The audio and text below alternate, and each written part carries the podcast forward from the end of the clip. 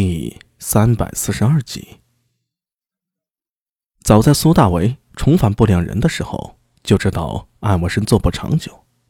道理很简单，他当初来是因为人情，帮助裴新简稳定长安治安状况，本就不可能做得长久。裴新简也说过，安文生很可能做到年底就会离去。苏大为也早有准备，只是没想到安文生在这个时候撂挑子了。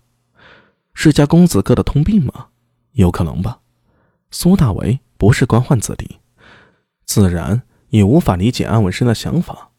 不过他既然这么说出来了，以苏大为对安文生的了解，怕是已经下定了决心，难以改变。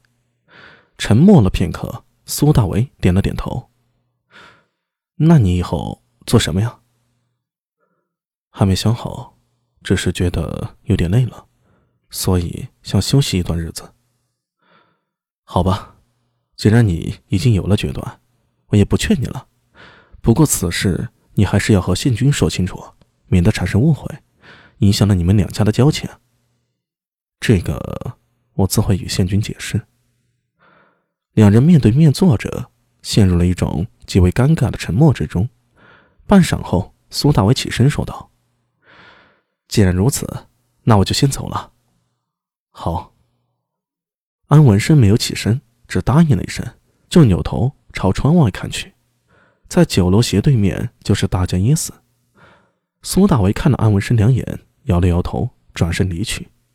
他本打算找安文生商量一下高大虎的事情，可看他现在这模样，估计也商量不出个所以然了。虽然不清楚安文生为何会这般姿态，但苏大伟隐约可以猜出来。应该和西秀芳有关，是有了真情吗？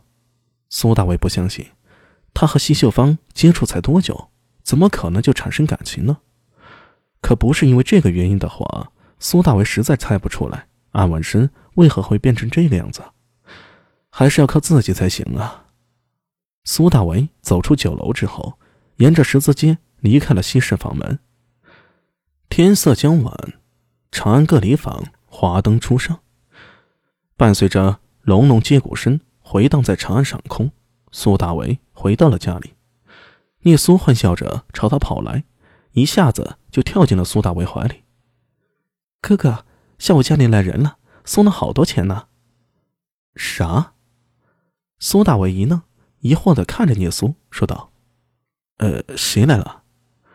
正说着话呢，柳娘子迎了上来，她脸上还带着几分惊讶之色。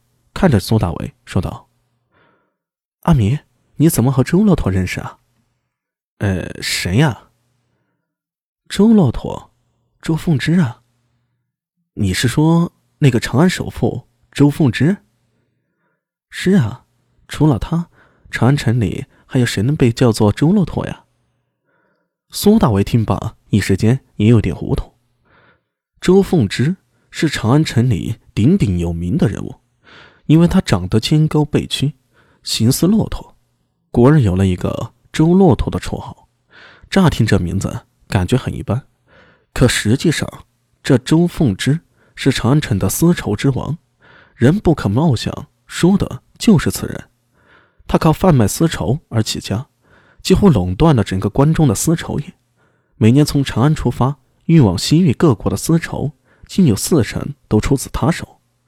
唐太宗经过辽东的时候，周骆驼献布了五千段作为军费，被唐太宗赐宣义郎，从七品下的散官。呃，他来做什么？他没有来，而是他的管家送了一千贯的黄金来。啥？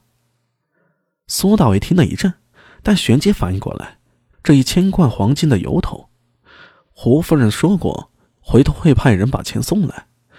苏大为一开始以为胡夫人真的是筹钱送来，可没想到竟然是让周骆驼送钱过来。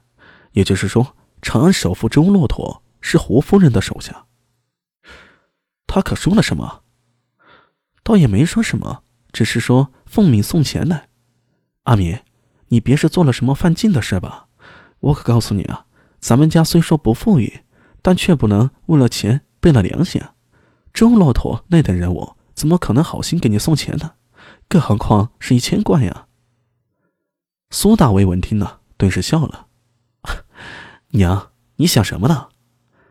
他怀抱着聂苏往里面走，来到中堂大厅。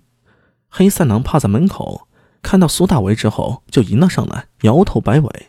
而黑猫则卷在窗台上，一副风轻云淡的模样，只喵的叫了一声，然后就闭上了眼睛。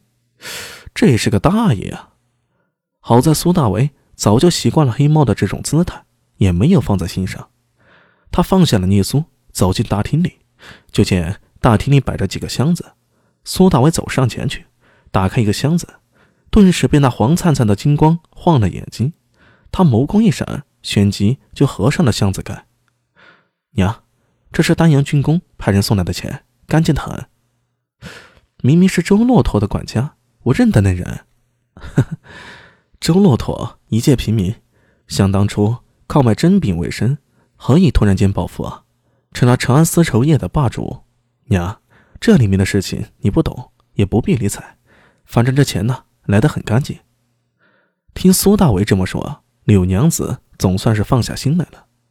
虽然她还不明白周骆驼和丹阳军工之间的关系。我就说嘛，当初周骆驼西市东壁的那家店忙死忙活的，突然间一下子就变成有钱人了。当时好多人还说，他一定是做了犯禁的勾当。